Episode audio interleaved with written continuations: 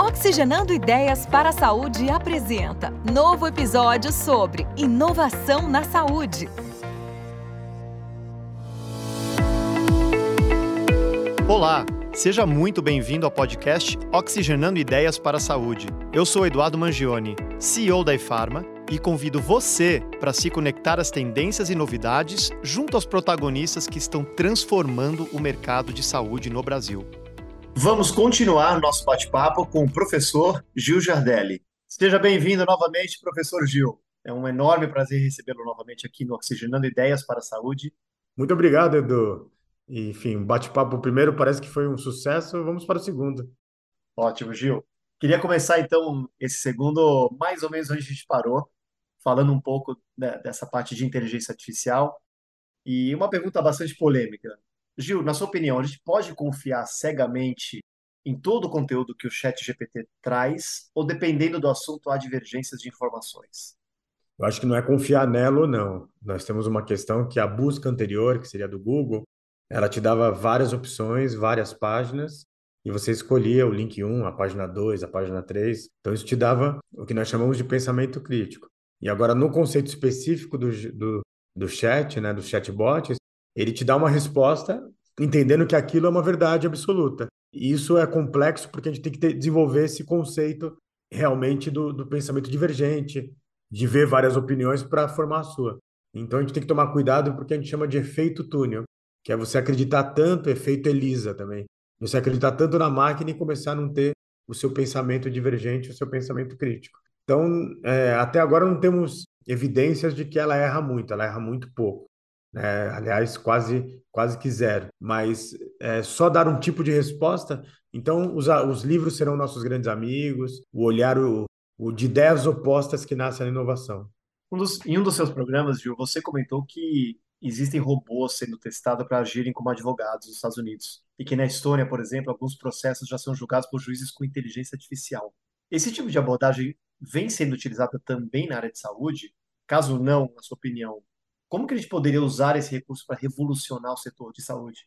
É, dessa área ou não, é, do, dessa inteligência artificial generativa, ela vai afetar todos. Vai afetar advogados, motoristas, todas as profissões, inclusive a de medicina. Só que para a medicina ela vai ajudar ao, a, a, equipe médica a ter melhores respostas, a fazer análise de dados de milhões é, de dados que tem ali de uma forma muito rápida. Né? E, e, aí é o que nós chamamos de mathematical think. Mathematical think é o quê? Tem os dados e tem a decisão humana. Então, na decisão humana, a gente vai entender, é, vai ter que ter profissionais melhores para tomar essas decisões baseadas em dados. Então, a inteligência artificial generativa vai fazer esse conceito é, de ajudar né, toda a equipe médica para um, uma nova era de decisões do mathematical think baseada em dados. Por outro lado, a, a gente vê a inteligência artificial generativa podendo ser utilizada para fins não tão positivos. Alguns exemplos aí, fraudes, ciberataques. Qual que é o limite da inteligência artificial e como que a gente, de alguma maneira, coloca guardrails, né, parâmetros aí para para também estabelecer algum tipo de regra? Toda grande inovação, Edu, ela precisa de um processo de maturidade. Quando a gente criou as rodas, começaram os acidentes de carroças, de charretes, né? Houve uma época na feira de inovação, né, na feira mundial de Paris, no começo do século passado, que chamaram 100 pessoas que eram consideradas mais inteligentes da época. E o debate deles era que o mundo acabaria atolado em fezes de, de, de cavalos em virtude das charretes.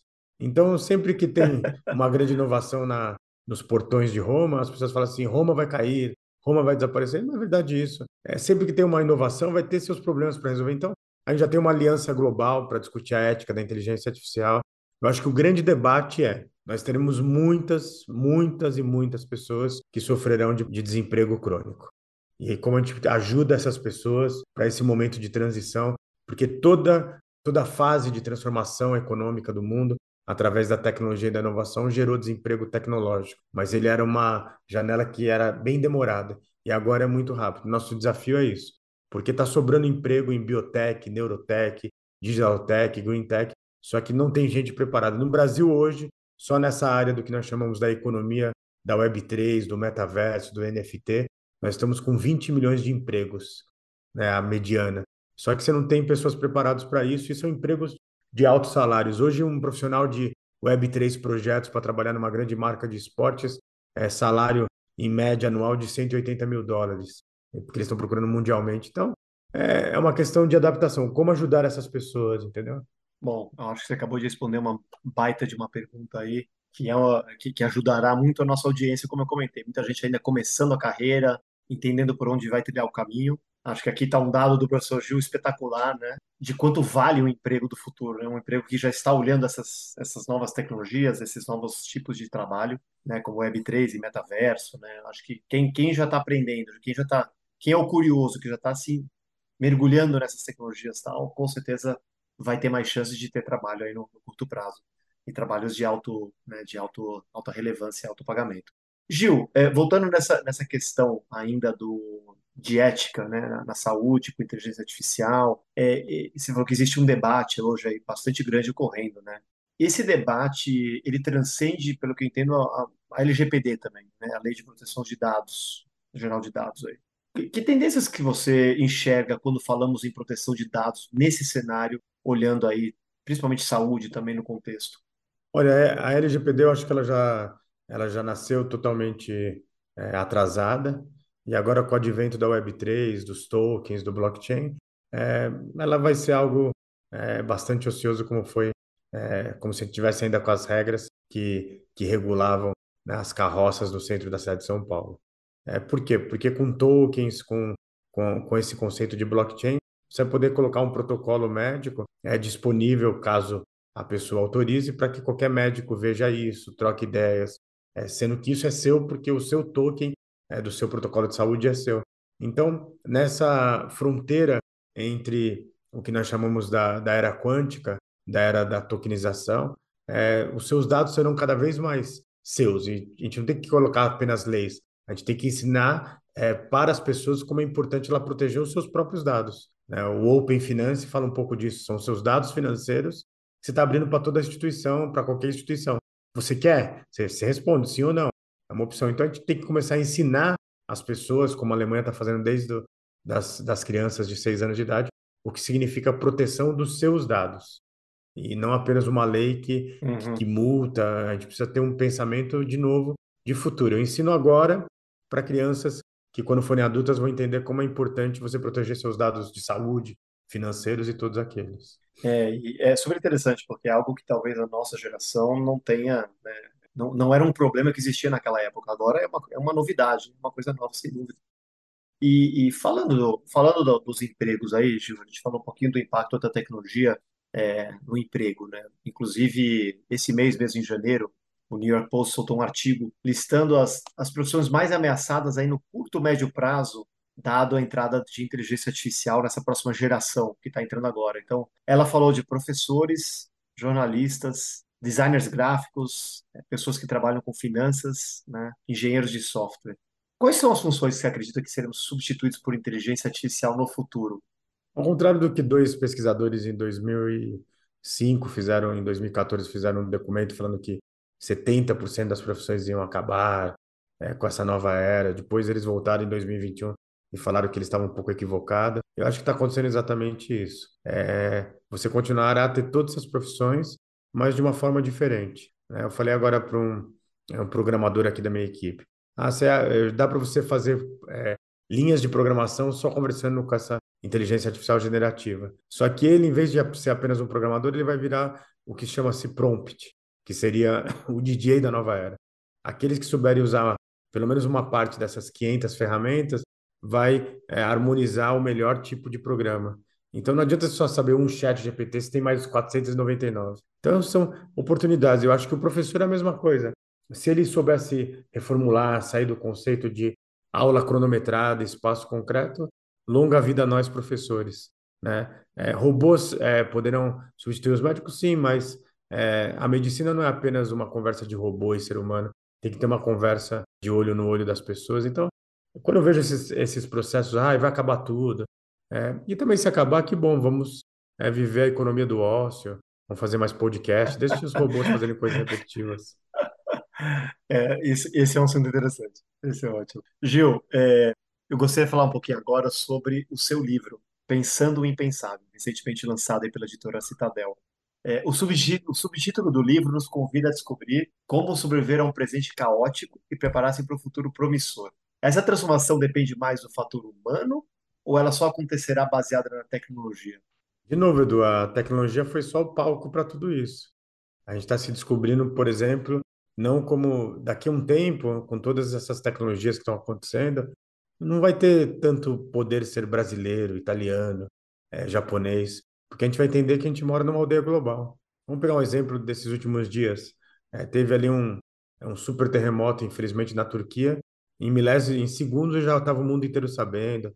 Né? Em menos de 24 horas, 80 países mandaram pessoas de salvamento. Nós vemos uma aldeia global. Vamos pegar um ponto mais à frente. É, quando uma maior rede hoteleira do mundo começou já a construir, desde o ano passado, é, o seu primeiro hotel fora do planeta Terra, é, né, e ele já falou em 2027 teremos as primeiras viagens é, para esse hotel na estratosfera, é, começou a corrida realmente espacial. E a gente está falando de coisas que, é, ah, mas a gente não pode fazer é, corridas espaciais com o mundo do jeito que está. Foi a mesma questão que falaram quando começou as grandes navegações no século XIII. Faz parte do ser humano querer pesquisar o que está lá fora. E aí, usando a supercomputação, usando as altas tecnologias, já temos evidências gigantescas, Edu, do que é, Carl Sagan, na década de 80, quando foi perguntado sobre vida inteligente fora do planeta Terra, ele disse assim: será um grande desperdício, seria, se entre trilhões de corpos celestes só tivesse vida inteligente no pálido ponto azul. E aí as evidências agora é, nos trazem que realmente não estamos sozinhos. Então, muito mais do que a aldeia global, é uma aldeia cósmica. Aí muda a filosofia, muda a religião, muda absolutamente tudo. O futuro, então, não é como pensávamos, Gil? Temos dois futuros, né? Como diz o. Eu esqueci agora o astronauta que disse isso, achei isso fantástico. Né? Ele disse antes, ele já até partiu, mas ele falou assim: nos prometeram carros voadores e nos deram Twitter. e, mas assim, os carros voadores estão chegando, já estão sendo utilizados em algumas partes do mundo, os carros autônomos. Já, se você hoje tiver uma conta muito gorda com alguns milhões de dólares, você consegue viajar é, para fora do planeta Terra e voltar com viagens de turismo. Então, eu fico com o professor em 72 que disse: o futuro já chegou, só está mal distribuído. E a gente vai distribuir.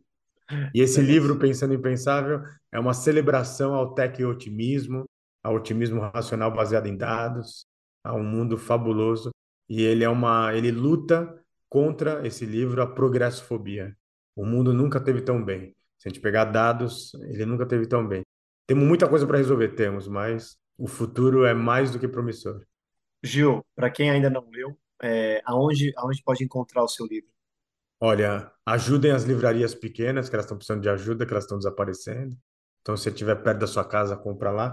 Ah, não, não encomendou meu livro, aí você vai para temos a Amazon, Americanas, né? Espero que tenha, a Magalu, é, qualquer site de comércio é, digital, só colocar lá Gil Giardelli. Vai vir dois livros, que é o Pensando o Impensável e o Você é o que você compartilha. Quem leu, pelo menos meus amigos, adoraram. Excelente, ótimo. Gil, deixa eu perguntar uma, uma, uma questão sobre é, o que em inglês se chama de fad, né? Que é aquilo que, que é uma tendência, mas não, não vai a lugar nenhum, né? Que é só uma, é um modismo. Tem muita gente falando, né, já faz um tempinho, sobre metaverso. Né? Metaverso é o futuro e tal. E, e a gente vê é, tanto puxar para um lado quanto para o outro. Né? A gente vê uma empresa do tamanho do, da, da Meta, né, que é do antigo Facebook, investindo bilhões e bilhões de dólares. Uh, e a gente vê, por outro lado, Microsoft e outras desistindo e realmente é, colocando aí na mesa que isso é uma tendência que não vai muito para frente ainda, talvez mais um pouco adiante, quando a tecnologia evoluir um pouco mais, pode, pode vir a, a ser algo grande. Qual é a sua visão? Uh, e como que a gente consegue discernir né, o que é NFTs? Quer dizer, tem tanta coisa, Web3, tem tanta coisa na mesa que acaba né, crescendo, saindo tal, e de repente a gente vê aí é o famoso voo de, de galinha, né? Quer dizer, não sai do lugar e, e, e muda completamente aí o seu rumo.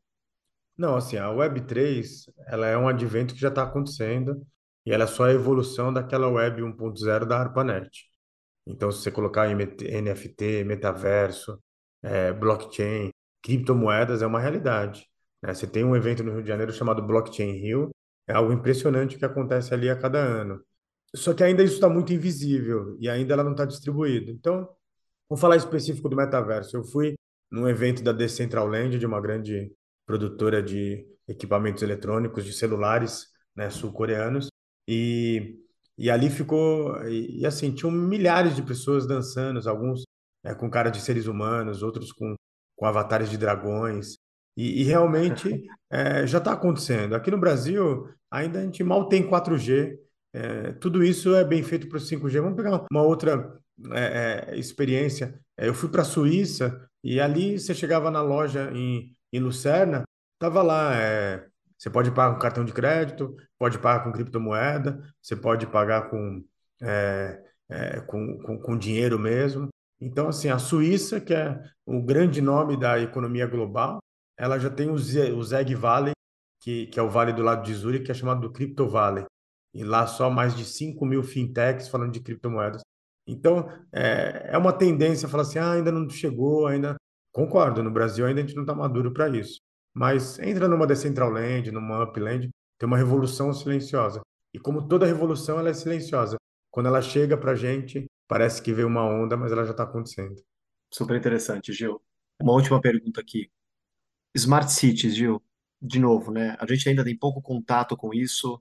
Existem alguns modelos, é, até no Brasil, e no mundo inteiro. Tem até aquele, né, aquele vídeo que ficou famoso aí há pouco tempo na internet do, do Inline, na Arábia Saudita, daquela cidade vertical maravilhosa que eles estão construindo. Eu queria que você me comentasse um pouquinho. Você acredita que é uma tendência é, sair de grandes centros urbanos né, é, e criar cidades aí do zero, extremamente sustentáveis, inteligentes, tal, conectadas? Ou, de novo, é um modismo que a gente está, talvez, é, colocando mais marketing do que necessário aqui. Não acho que é um modismo, mas é algo que está acontecendo nesse exato momento, né?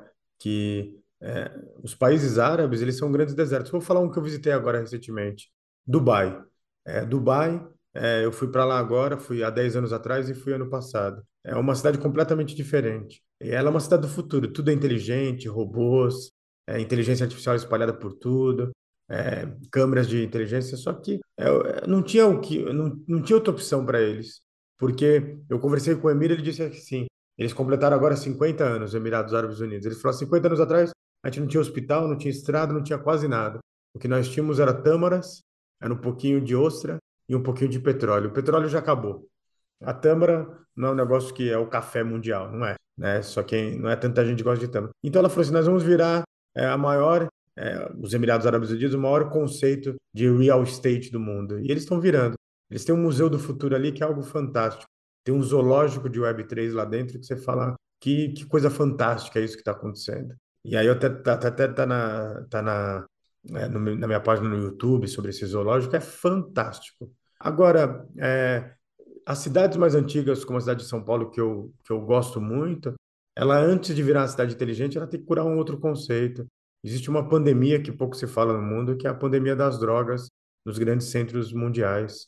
E, e assim, não é só São Paulo. Eu estava em, em Zurique, tem uma Cracolândia em Zurique, não é do tamanho da nossa, mas como se, como, um dia imaginar que na Suíça teria uma Cracolândia? Né? Então, antes de cidades inteligentes, a gente tem que cuidar de forma inteligente das pessoas é, e, e, curar essa pandemia silenciosa que é do crack, de todas as outras drogas que tem aí. E aí isso traz um outro processo. Antes de cidades inteligentes, tem que curar também uma outra pandemia, que é o excesso de compreensão com as microcorrupções. Uma cidade só se torna inteligente quando a gente respeita é, as leis daquele local, seja elas de respeitar as vagas de pessoas com deficiência, seja ela de não falsificar carteirinha de estudante, é, então tem uma outra pandemia global que se chama corrupção. Isso está acabando com as. E aí por que que Dubai, China, né, Holanda são exemplos de cidades inteligentes e cidades pequenas nesses casos, né, as menor, não as maiores desses centros? Porque você está vivendo ali um lugar que se conseguiu não acabar, mas se diminuir radicalmente o conceito da, das nanocorrupções e também você ajudou as pessoas que estão com dificuldades né, em relação às drogas. Então tem, não é só tecnologia, de novo, é human ou tech? Gil, para a gente fechar então, é uma ótima pergunta. O que, que te, mais te anima, emociona com o futuro e o que mais te preocupa? E aí eu queria que você desse suas considerações finais. O que mais me anima é, já que me mandaram para esse mundo aqui, eu vou, vou passar dos 100. Então, que eu possa ainda conhecer mais ainda esse planeta. Eu, graças a Deus, tenho o presente da vida de conhecer mais de 65 países, né? E quero conhecer, falta ainda mais de 100, enfim, para conhecer tudo, gostaria de conhecer todos. Mas mais do que isso, espero um dia celebrar meu aniversário, que é em fevereiro, em algum carnaval, em vez de uma viagem ou aqui para o Brasil ou para fora do Brasil, ir para outro planeta. Isso me anima. A corrida, a corrida espacial é fantástica. O que, o que mais me preocupa são o crescimento das nossas desigualdades sustentáveis. A gente precisa, a gente, a gente vive num planeta muito rico para ainda ter pessoas é, passando necessidades que passam, mas aí não tem nada a ver com a tecnologia. Voltamos de novo ao conceito de erramos como sociedade, por exemplo, em São Paulo, quando se criou um processo de é, é, passar de ano de forma automática. Você legou gerações a não terem o principal dessa era, que é a inteligência cognitivo, pensamento crítico. Não é só ler e escrever, é todo uma, um conceito que a escola tem que formar. Por isso que eu acho do que a, aquele bom professor que ensina conceitos da sociedade da nova era vai ter vida longa. Professor Gil Jardelli, escritor, professor e palestrante, difusor de conceitos e atividades ligados à inovação radical, sociedade em rede, colaboração humana, economia criativa, digital e estudos do futuro.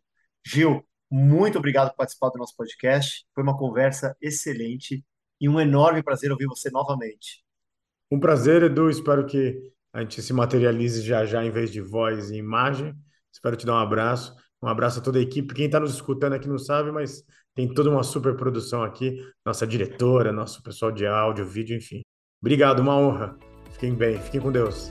Espero que você tenha gostado do episódio de hoje. Eu com certeza gostei muito. Continue acompanhando nossos próximos episódios no Spotify, no Google Podcasts e não esqueça de ativar as notificações. Obrigado pela sua companhia. Um grande abraço e até o próximo programa.